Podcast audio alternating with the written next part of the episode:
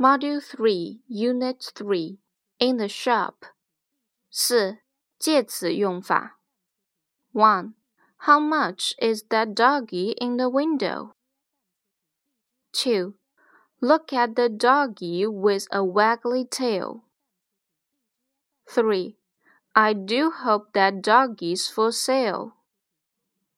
Four, Here's a packet of sweets.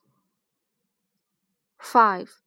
Kitty and her mom are in the supermarket. 6.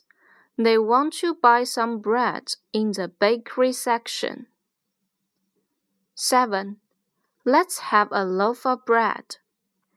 8. Let's go to the fruit section. 9. Put on these magic glasses. 10. I can see a small star on the tree. I can see some sticks and some smoke in front of me.